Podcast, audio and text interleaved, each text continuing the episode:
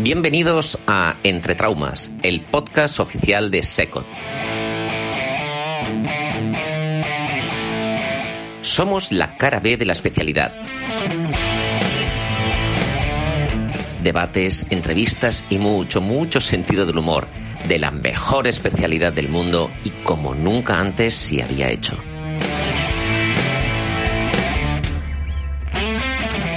Bienvenidos a la locura radiofónica de Secot. Empieza Entre Traumas. Bisturí, gasas y... La fragilidad de nuestros días. Muy buenas de nuevo a un nuevo episodio de Entre Traumas. Hoy un episodio, bueno, algo distinto a lo que estamos acostumbrados. Eh, muy buenas, Ramón. Hola, ¿qué tal? Marta. Hola. Bueno, pues eh, el tema de hoy es un tema algo distinto al que hemos venido tratando y para ello tenemos aquí a, al doctor Íñigo Echevarría, que es el jefe de servicio de traumatología del Hospital Alto Deva y también ex coordinador nacional del Grupo de Estudio de Investigación de la Osteoporosis y de la Fractura Osteoporótica, de la GEIOS, de la SECOT. Eh, buenos, buenas tardes. Buenas Íñigo. tardes, ¿qué tal? Pues nada, muy bien, muy contentos de que hayas accedido a, Bueno, a participar encantado. con nosotros en, en estos podcasts. Y bueno, lo que queríamos era tratar un poco, pues un tema que a veces pasa un poco desapercibido en nuestra práctica diaria, pero que es el tema de la, de la fractura de fragilidad. Bueno, y no solo la fractura, que dices que al final es la fragilidad en sí, ¿no? Es decir, yo creo que nos afecta como traumatólogos, yo creo que no solo en la cuestión de la fractura como tal, quiere decir que sí es cierto que un hueso más frágil se puede fracturar más fácil, pero también en muchas cuestiones ortopédicas que creo que no es lo mismo poner una prótesis en un hueso que está bien en un hueso que está mal. Yo creo que decir que la fragilidad, o llámalo como quieras, em, nos afecta directamente en nuestro trabajo quirúrgico y en el médico también, pero bueno, en general en el quirúrgico de forma importante. ¿Y a qué llamamos fragilidad? Bueno, fragilidad se puede enfocar de varias cuestiones, desde varias prismas, ¿no? Fragilidad del paciente en general, porque son pacientes más mayores y podemos hablar de paciente frágil, que, que lo son habitualmente, eh, porque generalmente hay muchos factores de riesgo para que el hueso esté más frágil, pero la edad es uno de los, de los principales. Entonces podemos hablar de un paciente más frágil en general, con todo lo que ello conlleva, no solo a nivel de- del hueso, y- o de hueso más frágil, eh, que lo que hace es que se tenga más riesgo de que se fracture, ¿no? Que podemos hablar de frágil, de hueso frágil en una persona frágil, que quizás sería lo más, lo más adecuado, ¿no? Porque, por- por- Eso suena muy frágil. Sí, ¿eh? porque es cierto, es cierto que al final, es cierto que al final es una fractura afecta, no es lo mismo que tengas tú una fractura, ¿no? Que tengamos nosotros una fractura que, que la tenga una persona mayor, es decir, el mismo tipo de fractura, ¿no? Porque esa, eh, co- eh, digamos, concomitancia de ciertas enfermedades o de ciertos procesos hacen que el paciente, que la fractura sea más grave. Porque al final no hay que olvidar que la- la- la fractura pertenece a un paciente o la fractura la tiene un paciente. Nosotros muchas veces tratamos la fractura o nos, o nos fijamos en la fractura, qué tipo de fractura tenemos, pero no nos damos cuenta que esa fractura pertenece a un paciente y eso es una cuestión muy importante. Y mm, entonces eh, deberíamos tratar o mm, tener en cuenta muchos factores, eh, no solo el hueso, eh, lo que hablamos, el tipo de síntesis que vamos a hacer, que muchas veces vamos directamente, decimos, bueno, pues un clavo. Eh, en los pacientes ancianos, Yo creo que sí influye porque eh, en, en cualquier fractura que le tengas que poner un clavo es lo suficientemente importante como para que eso tenga una repercusión en su, en su estado general. No, no hay que olvidar que la fractura es una agresión, el anestesista es un eh, agresor y nosotros Hola, anestesistas que En- nos escuchan. el- Un saludo a mi anestesista. en el buen en el buen sentido de la palabra o en el malo, no depende de cuál queráis que acoger. ¿no? Es decir, bueno, es decir que el- el- la fractura en sí es un proceso que es importante para el paciente, la anestesia que le hagamos es importante, la cirugía que le vamos a hacer es importante y el posoperatorio que muchas veces se puede complicar pues es importante. Eso hace que, que, que todo se complique más. ¿no? Y en cuanto al tratamiento de la osteoporosis, de la fractura, normalmente nosotros nos centramos un poco en el tratamiento de la fractura en sí.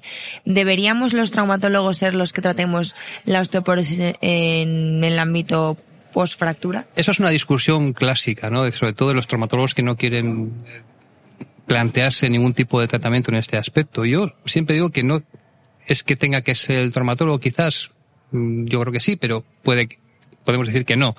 Pero tiene que haber alguien que coordine de alguna manera eso, alguien que, que se encargue de eso. Yo creo que es importante plantearse que la fractura es uno de los factores más de riesgo más importantes para tener más fracturas. Entonces yo creo que sí que es una llamada de atención de que es un paciente que está en riesgo de tener más fracturas. No quiere decir eso que haya que poner un tratamiento inmediato, es decir, que eso hay que valorarlo individualmente, es decir, no es tan sencillo como dar un fármaco, probablemente eh, no sea lo más importante, ¿no? Dar un fármaco, pero, pero yo creo que sí hay que plantearse que mi paciente que se ha roto se puede volver a romper y es más, tiene más probabilidades de volverse a romper previo a este momento de decidir si vamos a tratar también la fragilidad o no, cuando nos encontramos a un paciente que llega a la urgencia con una sospecha de fractura por fragilidad, ¿crees que la atención tiene que ser diferente que la de una persona que tiene una fractura de alto impacto, por ejemplo?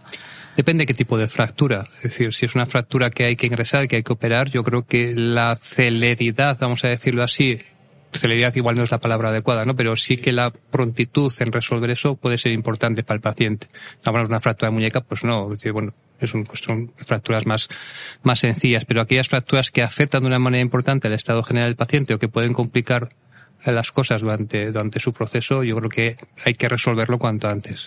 ¿Y hacéis algún protocolo de estudio previo del estado metabólico del paciente a partir de cierta edad? Por ejemplo, gente mayor de 70 años o mujeres mayores de 75. ¿Le pedimos una analítica para ver cómo está un poco el calcio? Tal, o... Yo creo que es, es tampoco es tan complicado hacer una analítica básica, ¿no? Es decir, de, de ver cómo está la vitamina D, que, que no la vitamina D no hay que medirla a todo el mundo, pero sí a pacientes que tienen osteoporosis y fractura sería interesante medir los niveles para adecuarlos a una normalidad.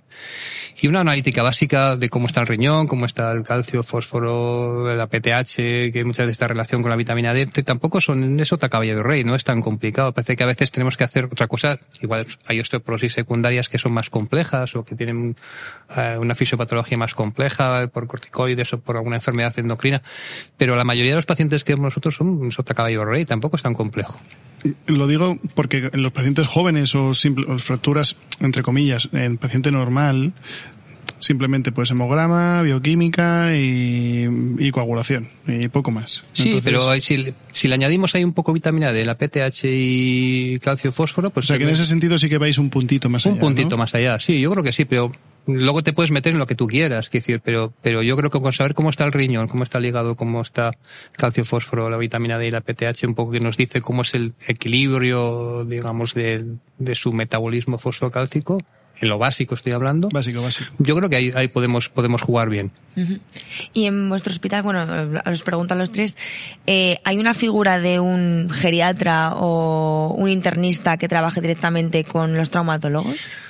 Pues mira, hasta, hasta, hace creo que pocos meses en el País Vasco era la única comunidad, tú lo conocerás, que no teníamos geriatras en la sanidad pública porque los teníamos, no sé, no, no, estaban, no, estaban. Sí estaban, pero no, no, no, no, no, estaba dentro, sí, y quedaban, había dos comunidades, Andalucía que ya los incorporó hace creo que año y pico, dos años, y los últimos hemos sido nosotros en la sanidad pública y bueno, pues con cierta...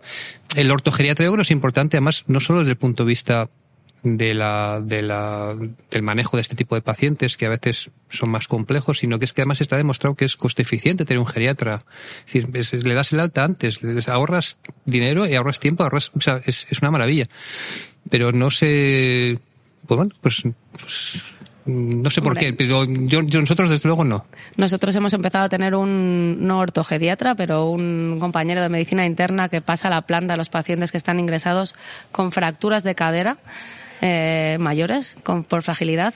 Y, hombre, la idea es que, que sí que ayudan al mejor manejo del paciente, al a mantener ajustados los tratamientos, a que el ingreso sea más, eh, más agradable y más ajustado, pues porque tienen en cuenta cosas que nosotros eh, se nos escapan un poquito por nuestra práctica diaria. Eh, si es verdad que los detractores un poco de tener a alguien que esté en la planta contigo, lo que aducen es precisamente lo contrario, que al final el internista lo que hace es prolongar eh, porque le tengo que ajustar el Yo creo que hay una guerra entre los propios internistas y geriatras que no, depende en qué centros es como no, yo ya me encargo de esto, yo que lo hago, a veces juegan, yo creo que, que, que el geriatra, mmm, son, son médicos, nosotros somos quirúrgicos. siempre hay. Son médicos, no como nosotros. siempre es, me refiero que, que son pues gente. Yo hago médicos y quirúrgicos. Sí, que tienen otro enfoque. Eh, sí, O sea, nosotros, nosotros, estamos en otra, otra esfera, ¿no? Afortunadamente, que los tengo desde, desde la broma, ¿no? Pero tenemos otra visión del de, más pragmática quizás del paciente y es posible que alguien les vea como alguien que, pues oye, es que déjate del, ahora está de moda el magnesio, por ejemplo, ¿no? Que se pide a todo el mundo el magnesio. Y decir, pues bueno, para mí el magnesio, pues, pues no lo sé. Bueno, pero yo creo que los estudios que hay internacionales sí demuestran que tener un geriatra, alguien que sepa manejar la patología médica del paciente, acorta su estancia, mejora su pronóstico, mejora la funcionalidad y reduce la mortalidad. Eso está más claro que el agua. Nosotros, en, bueno, yo soy del Hospital de Palencia y ahí sí que trabajamos, eh, hay una geriatra que trata las fracturas las de cadera en mayores de 75, es su rango de edad. Y, para nosotros es una figura imprescindible porque gracias a ella los pacientes van a quirófano mmm, con una mejor eh, estado metabólico, controla todo y también no solo el la parte médica y clínica, sino que también la sociosanitaria, el ella tiene una navia directa y, la verdad es que estamos encantados de tenerla. Le mando un beso, no sé si nos escuchará a Ana.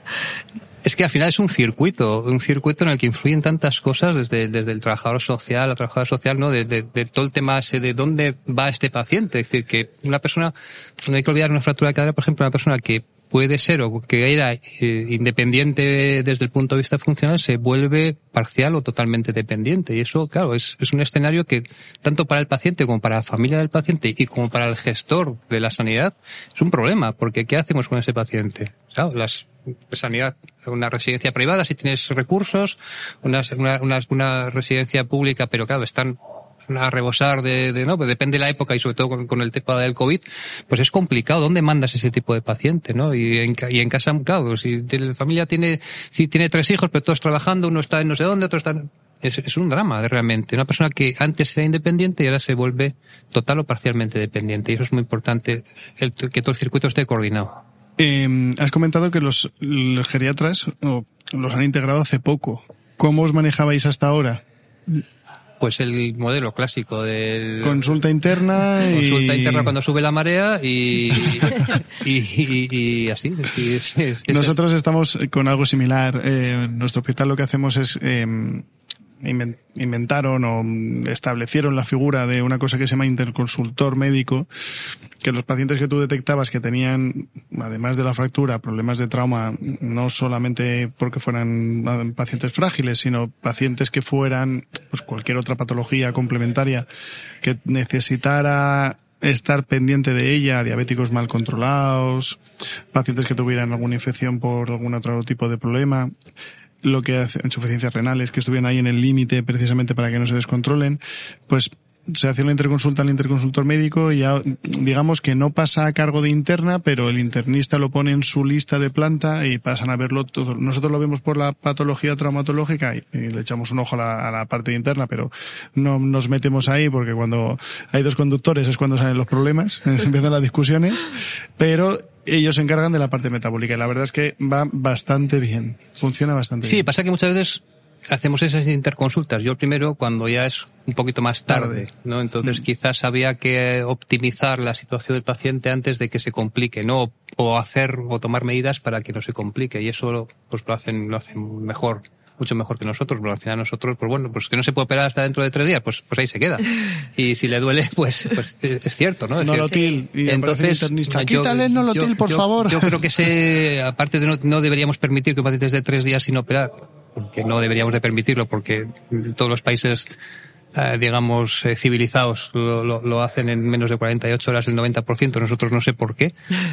Es así, es así, es así. decir, las estadísticas sí, es una son... estadística sí. y el y el sintrón son me imagino que en Dinamarca también habrá sintrón o algo parecido acenocumarol no sé cómo se llamará allí no es decir y realmente eh, yo creo que es una cuestión que a mí me parece gravísima que que un paciente lo tengamos más de, de, de 48 o 72 horas sin operar. A ver. está demostrado que aumenta la mortalidad.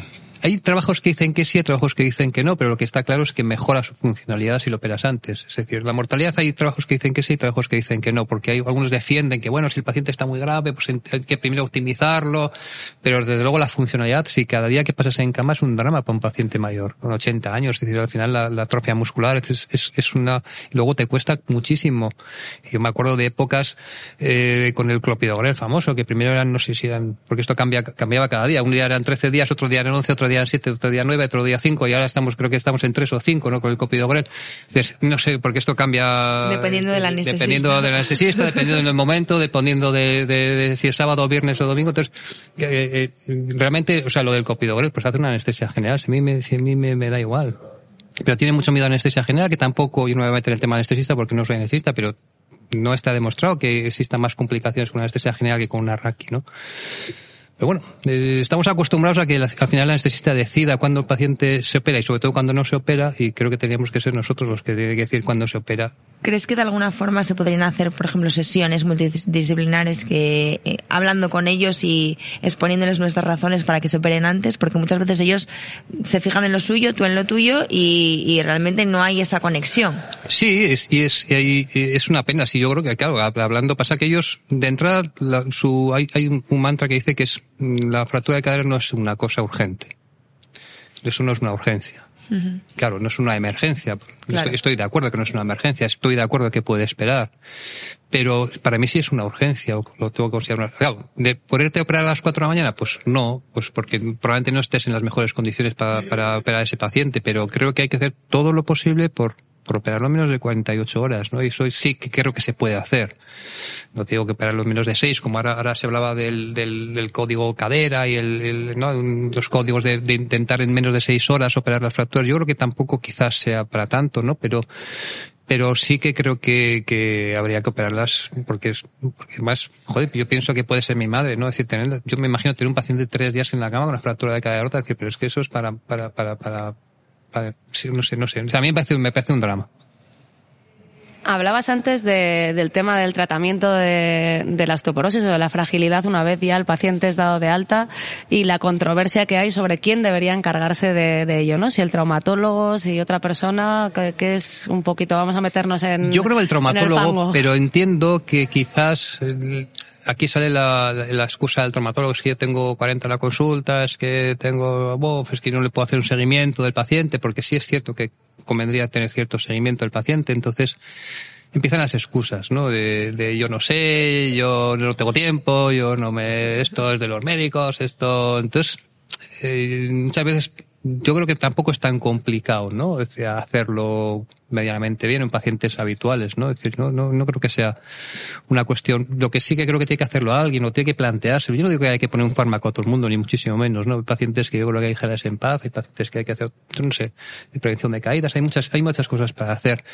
No es cuestión de dar un fármaco exclusivamente, pero creo que sí que tiene que plantearse alguien que ese paciente está en, o tiene un riesgo estadísticamente, esto es más que no hay que hacer ningún no son estudios especialmente complejos de, de, realizar, solo como mirar a la historia clínica bien para atrás, la probabilidad es esta, ¿no? Es decir, cuando un paciente tiene una fractura, aumenta las probabilidades de tener una fractura y ese paciente está en riesgo de.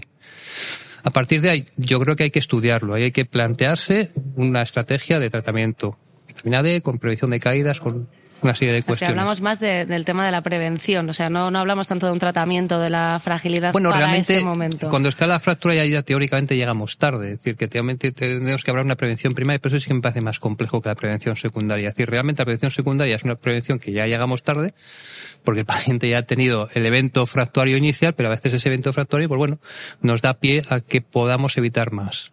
Yo creo que sí que podemos hacerlo.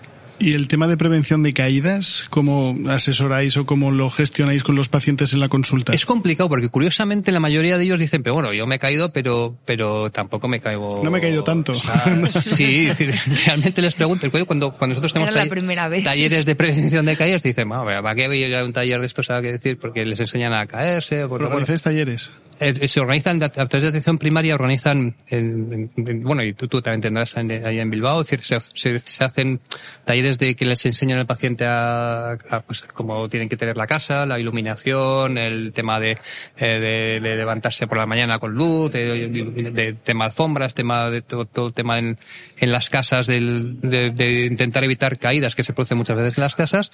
Y, y les enseñan también a caerse y hacen cosas de trabajo de, de movimiento de, o de, de, de, potenciación de ejercicio, bueno, están, están bien, pero la mayoría de ellos dicen, ¿para qué? Si no, si no, no, pero bueno, son los geriatras, la verdad, tienen un planteamiento más, mucha más, más global que nosotros, ¿no? Si, si nos cuesta a veces poner un tratamiento farmacológico, ya el tema del taller de calles puede ser, puede ser terrible, ¿no? Pero sí que a veces hay, hay folletos que, que, que, explican cómo tiene que estar un domicilio, lo que tienes que evitar en un domicilio, tema de alfombras, de iluminación, de tema de, revisión de la vista, de revisión del oído, de, de, ciertas cosas que un paciente mayor hacen que se caiga más frecuentemente y que te digan siempre la frase esa, es que ha sido una tontería, por una tontería la que sea, pues es que es así, ¿no? Es decir, cuatro de la mañana no voy a dar la luz para no despertar a, entonces voy así, eh, con mi agilidad de 86 años y entonces pues eh, vienen luego a las 5 de la mañana y, y te dan la guardia, ¿no? Es decir, con la cadera rota. Exactamente. Eso es que justo me ha venido a la cabeza un... No tuvo fractura, pero el hombre se cayó por unas escaleras, reventó un jarrón que había en una... ahí en el típico rellano de las escaleras, o sea, un desastre, un desastre. Porque se hizo un montón de heridas con, con los trozos. Y, y efectivamente era eso. Eh, no he querido encender la luz por no despertar a, a la familia y, y, aquí estamos. Y claro, no ven bien con las cataratas, la oscuridad, tienen menos visión nocturna, no, como nosotros que tenemos visión nocturna, ¿no? Que puedes ahí más o menos con un poquito eh, oyen menos, eh, se resbalan, o sea, son más torpes, es así, porque es así, fisiológicamente es así, bueno, que le, lo que nos tocará, ¿no? Entonces, eh, pues yo creo que eso es una de las causas muchas veces de, de, de las fracturas, ¿no? La, y eso sí que convendría de alguna manera quizás en, más en atención primaria o con, ¿no? De cómo tiene que estar una casa de un paciente mayor, ¿no? Eso es muy importante. Bueno, Íñigo, yo creo que podríamos estar hablando horas y horas aquí de charleta tranquila y, amistosa, pero danos un mensaje para llevarnos a casa, como traumatólogos en cuanto a, a la fractura por fragilidad o a la fragilidad. Que la fractura pertenece a un paciente y ese paciente está en más riesgo de tener más fracturas y simplemente hay que plantearse eso.